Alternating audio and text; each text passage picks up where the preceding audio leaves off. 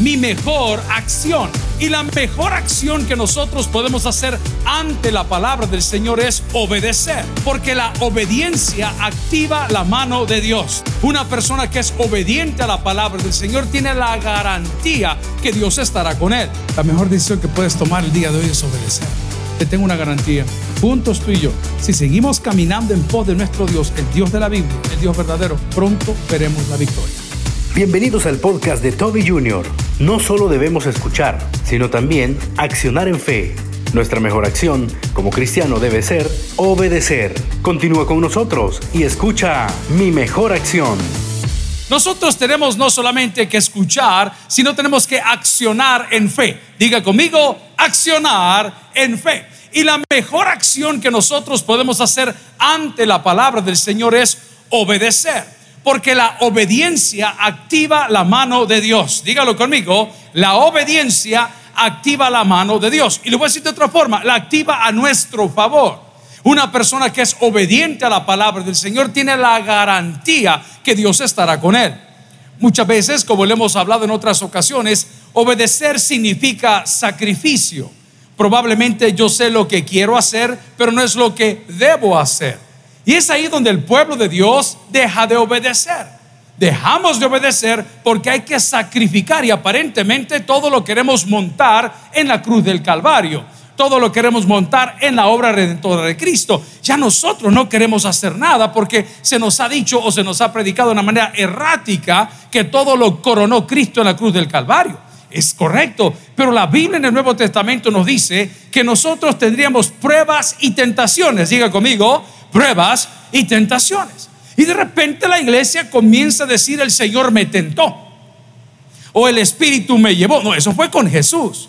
Santiago dice que nosotros somos tentados de nuestra propia concupiscencia o pecaminosidad. Entonces, mi mejor acción es obedecer. Pero escuchemos qué debemos obedecer. Deuteronomio capítulo 5, versículo 33, lo leemos en el nombre del Padre, el Hijo el Espíritu Santo. La iglesia dice, Amén. Andad en todo el camino que vuestro Dios os ha mandado, para que viváis y os vaya bien y tengáis largos días en la tierra que habéis de, que habéis de, oremos al Señor. Padre, gracias por esta noche de amigos. Gracias por nuestros invitados. Gracias por aquellos que nos ven a la distancia.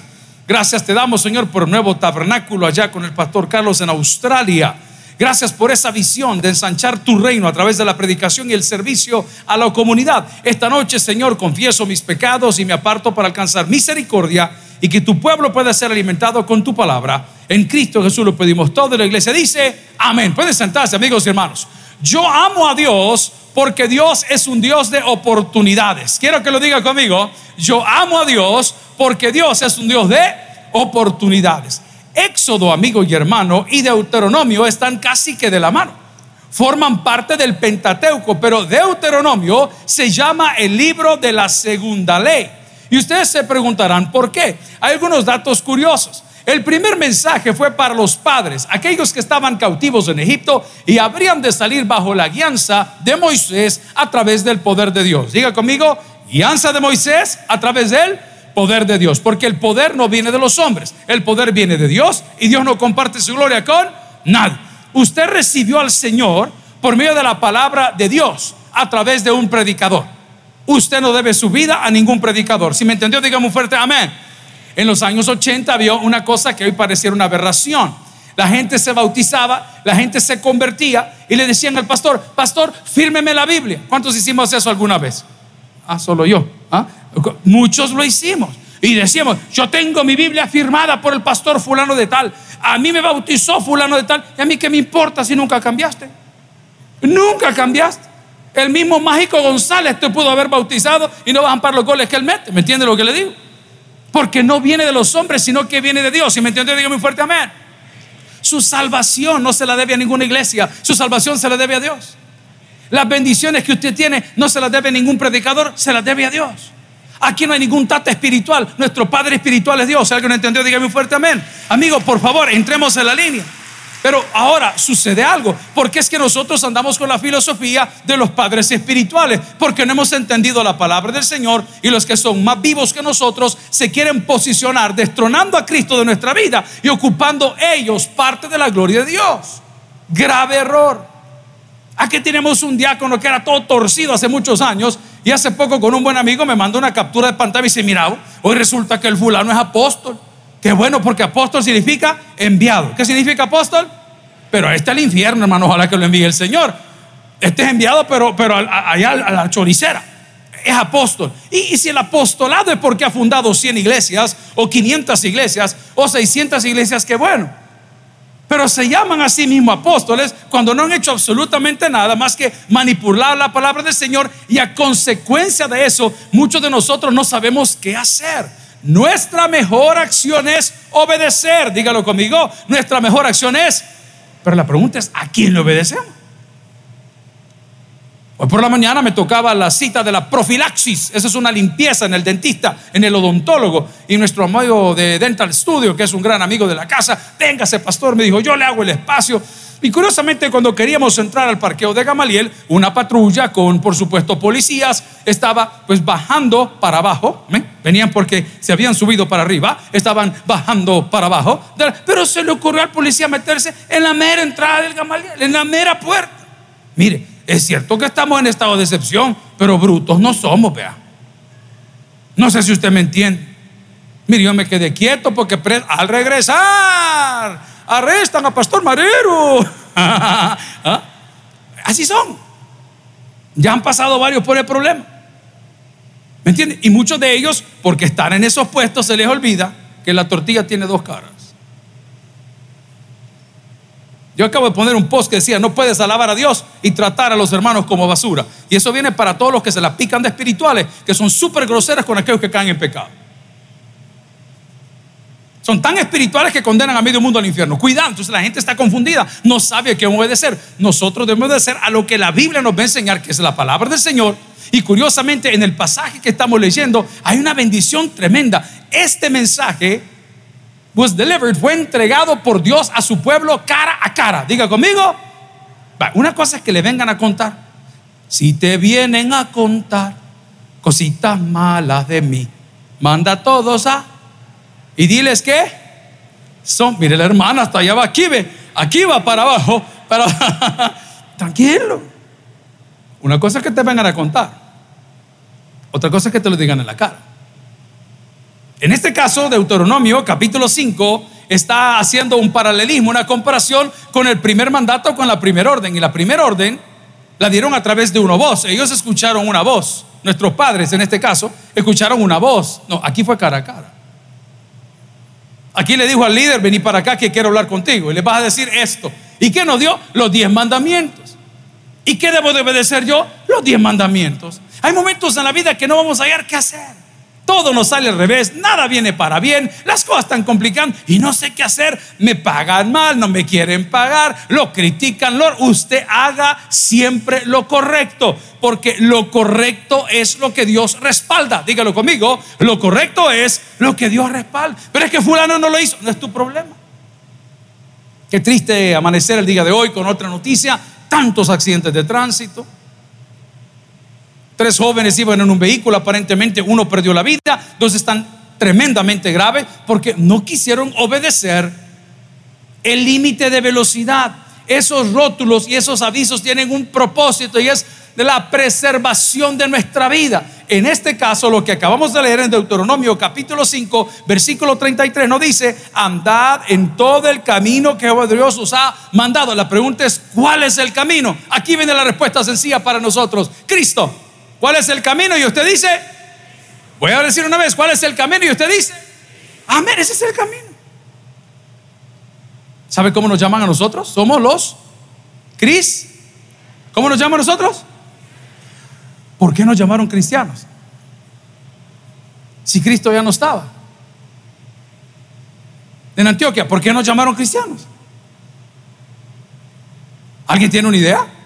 Se lo voy a recordar nos llamaban cristianos porque reflejábamos las actitudes de Cristo.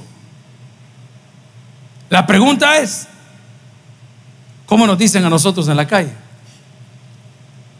La pregunta es cómo nos llaman a nosotros. ¿Qué reflejamos? ¿Hijos de quién somos? ¿Quién nos representa? Si no tuviésemos una Biblia y un himnario y un uniforme que tan bonito que se ve y, y qué sé yo, si no estuviésemos en el templo, pero cuando nos subimos al bus, cuando nos subimos al Uber, cuando nos subimos en el transporte público o en su vehículo o llega a la gasolinera o llega al restaurante o llega al lugar donde trabaja, ¿qué dicen de usted? Hey, mira papá, ese tipo es un súper cristiano, mira, nadie lo saca de sus casillas, buenísima persona, siempre anda ayudando, él siempre quiere colaborar, siempre se queda un par de horas después de terminar su trabajo, siempre me entrega unos 10 minutitos más si no ha terminado la labor, nunca me ha querido cobrar un favor. ¿Es eso lo que dicen de ti? Te lo voy a decir de mí, no muchas veces. Y es ahí donde no sé qué obedecer. Yo digo, Señor, yo leo la Biblia. Señor, yo trato de ayunar. Señor, yo vengo. Es que, es que, no es por obras para que nadie se gloríe. Pero el Señor dice, si literalmente me obedecieses. Si pones atención a lo que estoy diciendo, vaya conmigo a Deuteronomio capítulo 5, versículo 1. Corra conmigo. Me ayudan en la pantalla, por favor. Dice, llamó Moisés a todo Israel y le dijo, oye Israel los estatutos y decretos. ¿Qué le dio a ellos? Estatutos y decretos. No son negociables. Diga conmigo, no son negociables. Esto no es negociable. Nosotros siempre queremos negociar con Dios. Y así nos enseñaron a cantar desde chiquitos. La ofrenda, la ofrenda, la ofrenda del Señor. Si tú das un centavo, el Señor te ha dado chiquilín, chiquilín. Amén. Cururú, cururú. Uh, uh, ah, y así cantamos toda una vida. Y hoy es doctrina. ¿Quién dice eso? Bíblicamente, ¿quién dice eso? Entonces la gente no sabe qué obedecer. Llegan a la iglesia, una iglesia dicen tienen que adorar tapados de la cabeza, otros dicen tienen que adorar destapados de la cabeza, otros dicen la mujer no puede portar pantalones, otros dicen la mujer tiene que andar con falda, otros les encanta que vengan minifalda. ¿Alguien dice amén? No, ¿A quién obedecemos? Las normas y estatutos no los pone la iglesia. Las normas y estatutos están puestos por Dios. Si me entendió, dígame un fuerte amén. Y no son negociables. Por eso su iglesia, esta iglesia se llama Tabernáculo Bíblico Bautista. Tratamos de estar apegados a las escrituras porque su mejor acción es obedecer. Dice la palabra del versículo 1 de Deuteronomio capítulo 5, llamó Moisés a todo Israel y dijo, oye Israel, los estatutos y decretos que yo pronuncio hoy a vuestros oídos, aprendedlos. ¿Y qué dice la palabra? Y guardarlos. ¿Para qué cosa? Para ponerlos por obra. ¿Y cómo lo hago? Obedeciendo. ¿Y a quién obedezco? A Cristo. Pregúntese todos los días cuando se despierte y cuando vuelve a la casa, ¿qué tanto pude parecerme a Cristo el día de hoy? ¿Fui amable? ¿Fui tolerante? ¿Was I forgetful? ¿Fui yo perdonador? ¿Fui una persona buena el día de hoy? Porque nos estamos preguntando, es que a mí me va mal, pastor, es que nada me revienta, ese negocito no me ha caído, pero ¿qué pasa? Hoy hablamos con un buen amigo. Por cierto, felicidades a los ingenieros. Hoy es el Día Nacional de los Ingenieros. Así que denles un aplauso, por favor. Si tienen uno cerca, invíteme a cenar para celebrar con ellos. Estamos hablando de ahí un retraso terrible de una empresa con otra. Al final decía, ay, miren, no creen ustedes que ya están contra el muro, ya tenemos todo el problema, pero hay que darle una salida. Démosle una salida. ¿Y qué nos dieron? Nos dieron una salida. ¿Por qué? Porque nos comportamos cristianamente. Si nosotros estamos en el negocio de la restauración de personas, ¡ajá! ¡Te agarramos! Y, entonces, si la Biblia dice no hay justo ni aún uno. Pero si ponemos por obra los estatutos y decretos que refleja Cristo en nosotros, amigo, te va a ir extremadamente bien. Tuvimos el privilegio de estar en la quinta brigada de infantería en San Vicente el día de ayer por la mañana. Curiosamente, las autoridades que nos invitaron son católicos, no son evangélicos. Y tenían deseo que compartiésemos con la tropa que han estado 15 días en la calle patrullando. Entonces, usted sabe, ahí se junta el bajo lempo, un montón de, partes bien interesantes. Estaba cansado, la tropa estaba cansada. Se pastoran que se vayan a la casa, queremos que le dé una buena palabra. Y les hablaba un sermón que va a salir probablemente el día de mañana. Y les decía a los oficiales que el error que han cometido es que confiaron en los hombres cuando este libro dice, maldito aquel que confía en el hombre. ¿Y qué sucedió? Te decepcionaste. Te quedamos debiendo. No llenamos tus expectativas. Y luego Satanás te comienza a martillar ese error y ese problema y esa amistad y ese mal desenlace y te comienza a alejar y alejar y alejar. Fíjese que hoy tuve un día de depuración. Diga conmigo, un día de depuración. ¿Y qué es eso? Mire, estas personas que están causando tanto estrés en su vida, en sus redes sociales, elimínelas por el amor de Dios. ¿Y cuál es la gana de estar viendo a reventazón si lo que usted está viendo es falso? No es verdad. ¿Cómo lo puede probar, pastor, usted? Porque, porque es bien fácil, porque la Biblia dice, separados de mí, dijo Dios, nada podéis hacer. Así que por más que le quieran poner en la fotografía, que andan por Uganda y que andan allá por Alemania y que andan por no sé dónde, son miserables. Miserables. Vienen de regreso con un montón de deudas y un montón de enfermedades. La enfermedad más grave es la enfermedad del alma. Vaya conmigo en la Biblia, por favor, y busque Deuteronomio 31.8. Dice la palabra del Señor, y Jehová va delante de ti, punto y coma, Él estará contigo, me encanta, no te dejará, ni te desamparará, no temas, ni qué dice la palabra, ni te intimides. ¿Qué hago entonces, pastor? Obedezca. Fuimos a la fiscalía el día lunes, le pedí a mi hijo que me hiciese el favor de llevarme. Le dije, hijo, tráete el short blanco tráete la camiseta y las crocs por cualquier cosa. Ahí andales en el carro. Ah, vos ahí estate pendiente, le dije yo. Entonces, cuando uno llega a la Fiscalía General de la República, están las chicas que están en la entrada, son abogadas, no sé qué son, pero están bien enojadas, hermano. Yo no sé, vamos a orar que Dios provea maridos, pero gloria al Señor por ahí. Porque yo vi la, cara bien molesta de la señorita. Yo iba entrando en las 8 de la mañana, hermano. Yo, buenos días la gran cara. Yo como no me puedo quedar callado, simplemente le dice, uy.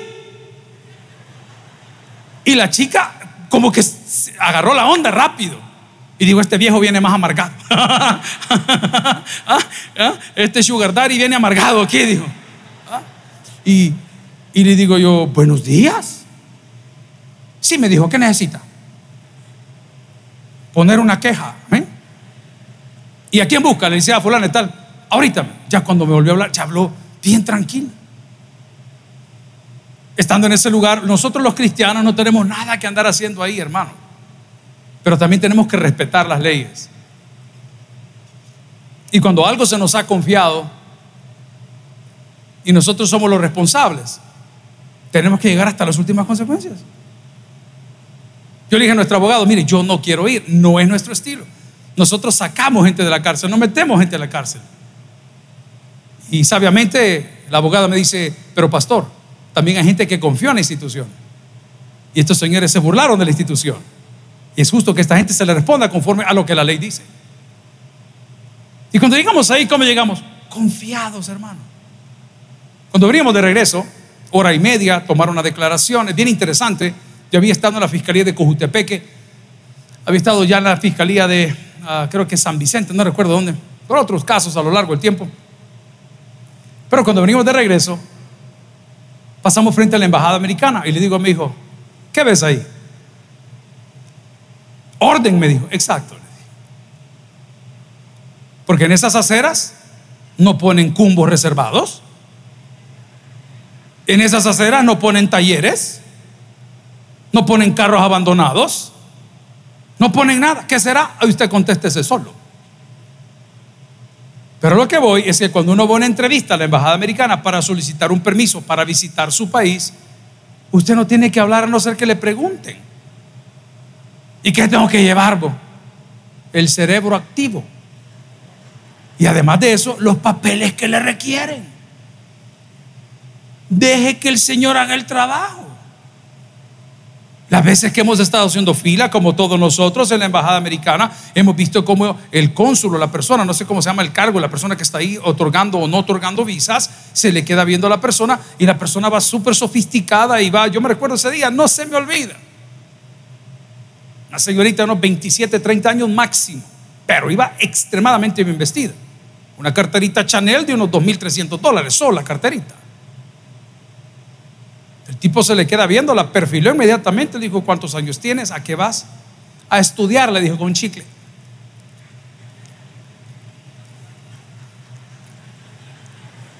Ahí mismo la batió. Papá, denegada.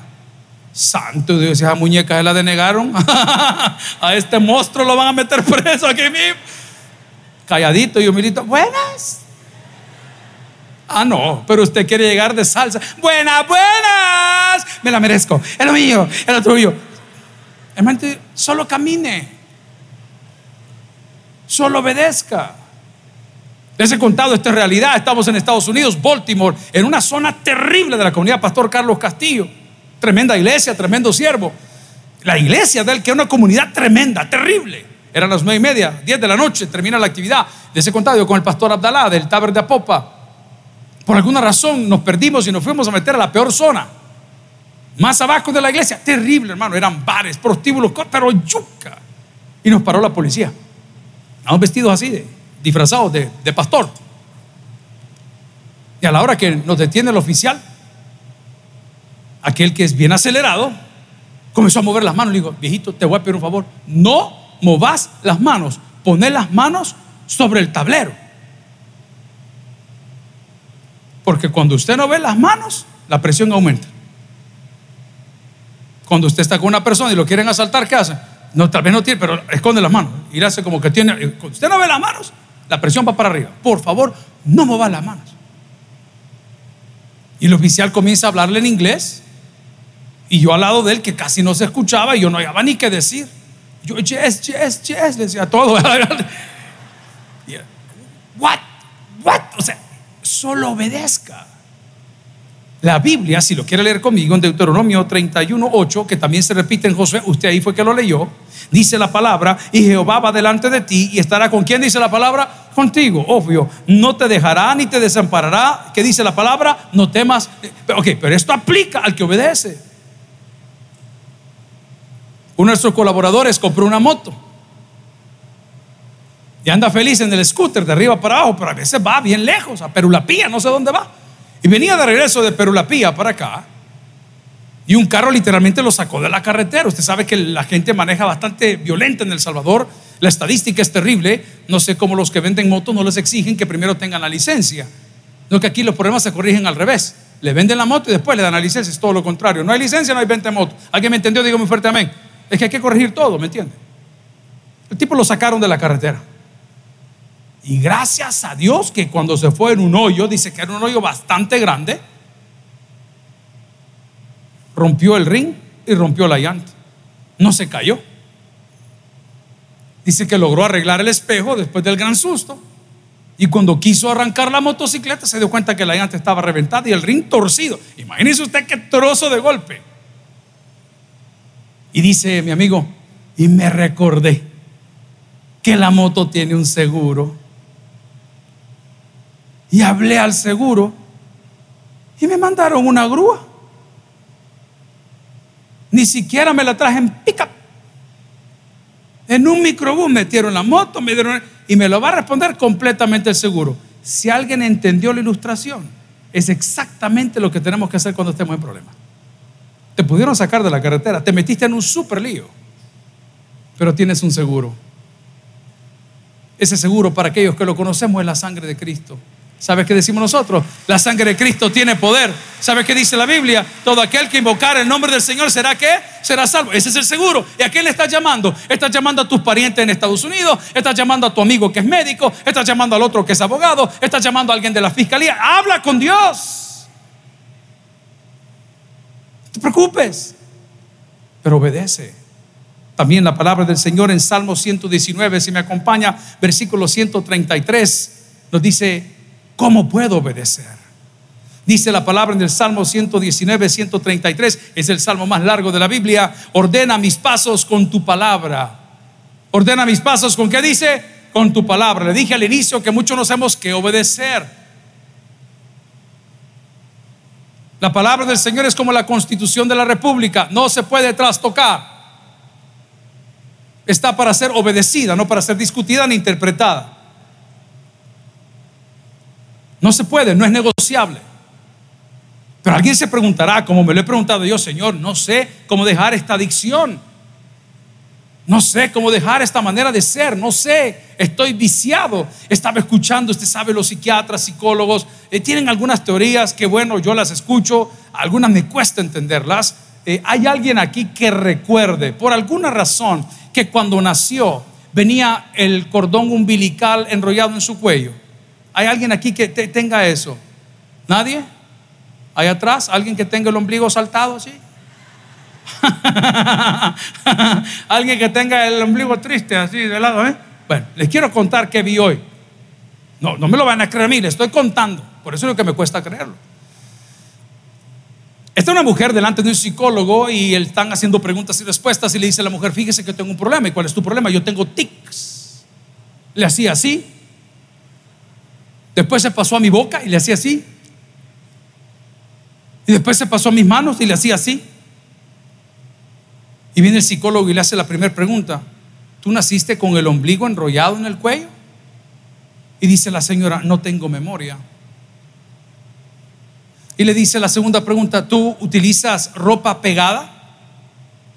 Dice, no, no me gusta, me gusta la ropa un poco floja. Y viene la señora y dice, ¿tu mamá y tu papá tuvieron problemas cuando te concibieron a ti? Sí, dice, mi abuelo no estaba muy de acuerdo en la relación que ellos llevaban. ¿Sabes por qué tenías el ombligo enrollado en el cuello? Lo dijo ese hombre, no yo. Yo no soy psiquiatra ni psicólogo. Porque era la única manera como tu mamá te protegía. Santo, dije yo. Vení, te voy a proteger, mi amor. ah, te quiero cuidar. ¿Ah? Amigo y hermano, Dios no le enrolla el ombligo a nadie. Dios ha venido para que tengamos vida y vida en abundancia. A resolver los problemas que tenemos pero aquí viene la pregunta. La primera pregunta fue a quién obedecemos, a la iglesia, al pastor, al profeta, al apóstol, al enviado, al, que cree que Jesús. ¿A quién obedecemos? A Dios. La segunda pregunta fue, ¿y a quién seguimos? ¿A la iglesia, a la doctrina? Eh, no, a Cristo. Por eso llamamos cristianos. La tercera fue, ¿y cómo puedo comenzar a obedecer? ¿Cómo puedo comenzar a cambiar? Yo me lo he preguntado. Hay momentos en mi vida, y perdón la palabra grotesca, que me doy asco a mí mismo porque digo, no cumplo lo que tengo que cumplir. No estoy a esa altura, pero quiero estar ahí y no sé cómo hacerlo. Los monjes se encerraron allá en las montañas creyendo que huían del pecado cuando el pecado estaba dentro de sus corazones. No es encerrarse, es obedecer. Pero ¿qué vamos a obedecer? Salmo 119, 133 nos dice, ordena mis pasos con qué dice la Biblia? Con tu palabra. Miren amigos y hermanos, evitar la lectura bíblica es evitar recibir una bendición.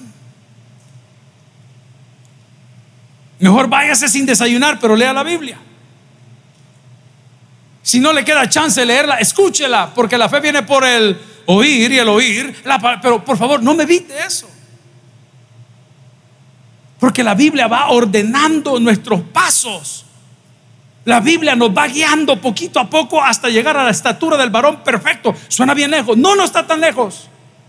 Pero el salmista también dice en la segunda parte, y ninguna iniquidad se enseñoree de mí. A ver, Vengo con esta frase por tercer semana. Muchos tenemos erosionadas las emociones. Tenemos erosionado el corazón. Tenemos erosionado los sentimientos. Y te lo explico con una razón lógica. Todos pasamos por etapas. Yo por la confianza que tengo a mi hermana Patty, recuerdo yo que ella era como, como era la mayor en la casa, la que ponía el orden. Era la palabrera al regresar. y la hermana Patti oía en un tiempo de su juventud la música de José Luis Perales. ¿Cuánto lo conocen? ¿Cuál es la más común de José Luis Perales? Y se marchó.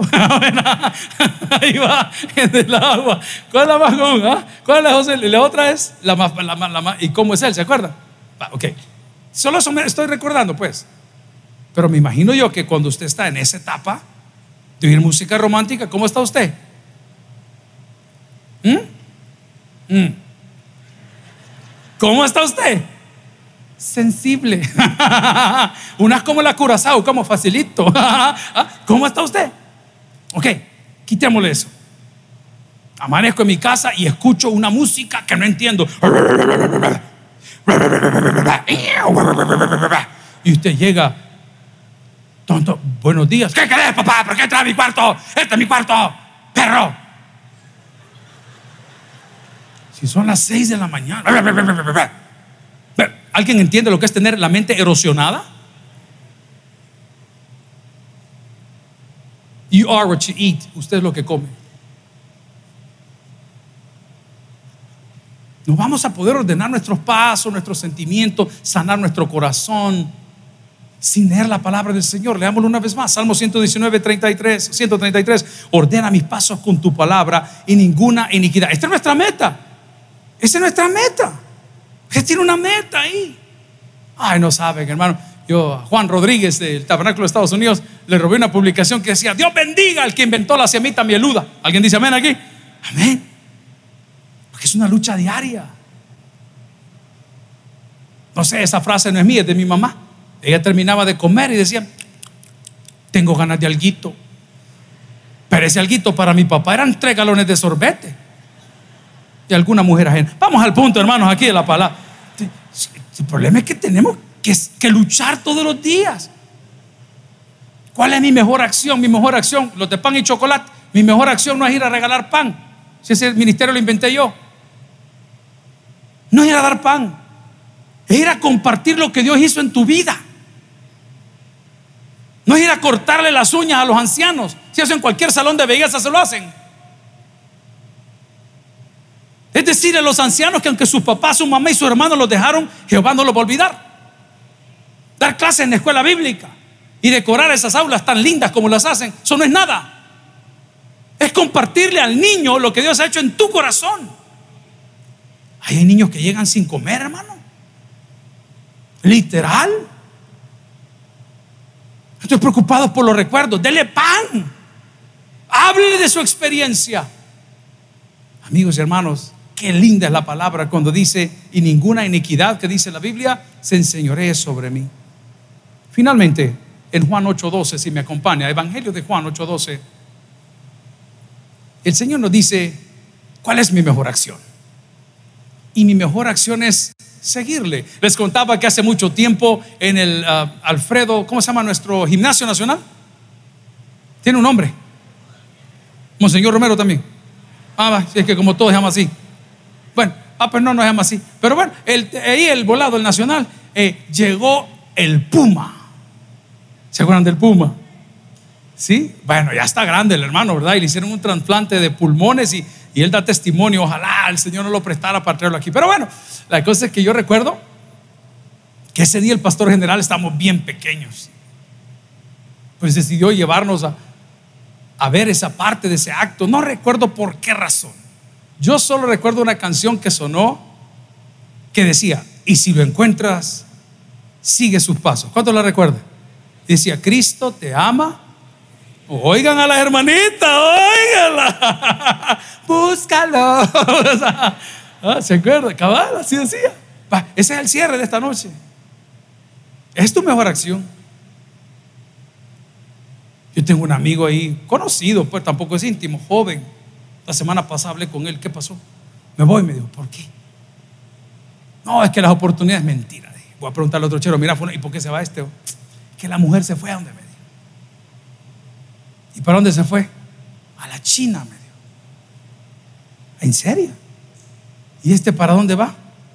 A la China. ¿A qué?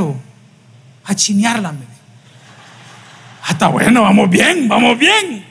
A la China. Es que el amor es, es bruto, hermano. ¿Ah? Es que cuando uno se enamora hace unas locuras que ¿Para qué vamos a hablar de este tema hoy? Pero lo mejor que podemos hacer hoy, tu mejor decisión, atención pan y chocolate, atención escuela bíblica, atención diáconos, atención diaconisas, atención consejeros, no es venir a pararte aquí. Es reflejar lo que Cristo ha hecho en tu vida. Y no aquí, afuera, con tu familia, con los que te critican, con los que te quieren ver hecho pomada, con ellos. Vea lo que dice la Biblia en Juan 8:12. Otra vez Jesús habló diciendo, ¿qué dijo Jesús? Yo soy la luz del mundo. Qué bendición. Me encanta, hermano. Yo, los que no vivieron esta época no saben de qué se trata. Toda la época de la guerra, ya por los 80, 90, early 90s y todavía 87, 80, era más chuca todavía. A las 8 de la noche, ¡uh! Se iba la energía. Y no había nada que hacer, solo platicar. Ya sacaban los botes de pepinés y de mayonesa viejos con la candela puesta arriba, a darle la luz y todos platicando en la sala. Ya cuando venía la novela, ya caía todo el mundo a la tele. Ok, Jesús dijo, hey, este, no se pierdan, no tropiecen.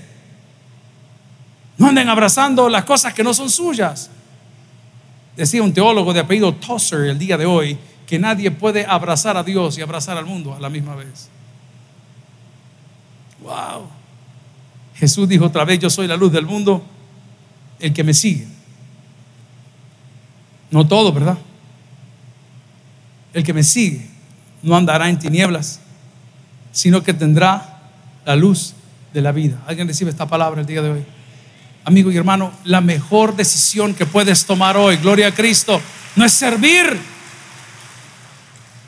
La mejor decisión que puedes tomar el día de hoy es obedecer. La palabra del Señor en Deuteronomio capítulo 5 versículo 33 decía, andad en todo el camino que Jehová vuestro Dios os ha mandado para que viváis y os vaya bien y tengáis largos días en la tierra que habéis de poseer. Habrá alguien esta noche que decide seguir a Cristo. Habrá alguien esta noche que dice, pastor, a través de la palabra del Señor voy a ordenar mis pasos. No voy a dejar que ninguna iniquidad se apodere de mí. Voy a seguirlo intentando a pesar de que bien untado y bien revolcado me voy a lavar y voy a levantarme mañana, Señor, a buscar tu rostro en oración.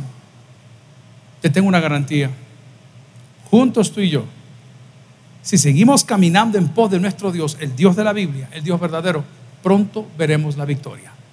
Termino diciendo, el que tiene Dios por el que oiga, vamos. Si el mensaje ha impactado tu vida, puedes visitar www.tabernaculo.net y sigamos aprendiendo más de las enseñanzas del pastor Toby Jr.